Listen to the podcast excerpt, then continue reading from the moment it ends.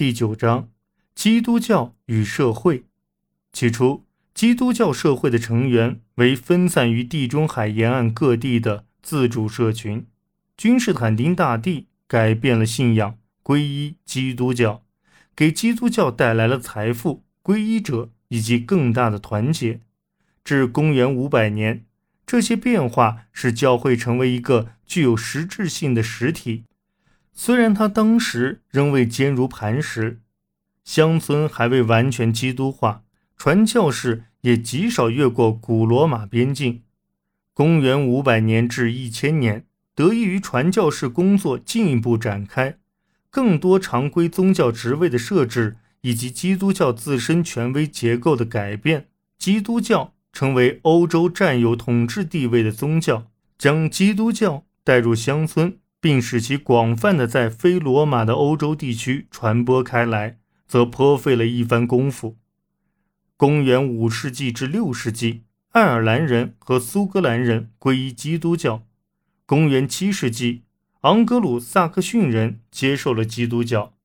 公元八世纪，生活在欧洲大陆上直到易北河畔地区的日耳曼人改信基督教；公元九世纪至十世纪。斯拉夫人皈依基督教。十世纪至十一世纪，基督教传入斯坎的纳维亚。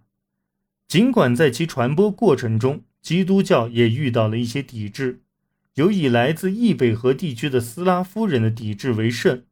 但到公元后第二个千年开始之际，这种新宗教已经成为一股横跨欧洲的支配力量。此时，基督教的领导者们所面临的基本问题是如何在广袤的领土上确保基督教规的适当性。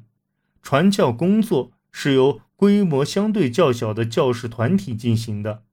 而为了尽量减少潜在的皈依者的敌意，许多传教士尽可能的在传教中把前基督教时期的宗教思想和实践包含到他们所要宣扬的信息之中。这种宽容，再加上教士人数不足，引致宗社现象的出现。前基督教时期的信仰实践与基督教信仰实践在地方上混合，这一情形直到加洛林文艺复兴时才开始有所改变。当时，借助查理曼的势力和声望，基督教的学者们聚集到他的朝廷中，订立了基督教的研习核心。也借此首次确立了适用于教士和俗人对基督教的虔诚信奉及实践的一般标准。大批受过基督教训练的人带来了改革的成果，这是上个千年结束前所无法达到的。与此同时，教会权威的结构和模式发生了前所未有的改变。中世纪初期的国王们和皇帝们认为。自己是天授神权的统治者，因此他们对教会机构与资源有权加以干涉。通常这些干涉都出于好意，但却带有一种内在分裂教会的倾向，使教会机构只能以单个国王为限发挥作用。他们一直以来都承认教皇作为圣彼得的后继人，是西方众多主教中地位最高的。不过，在公元九世纪至十一世纪，教皇权得到进一步改造，教皇成为统一西方基督教界的力量，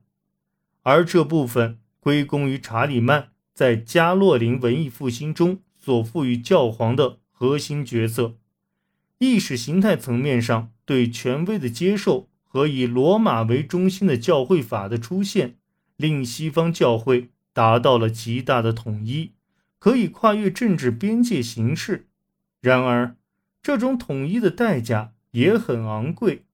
教皇宣称自己拥有宗教上的至高权威，而拜占庭的皇帝们则认为这一权威是他们的专利，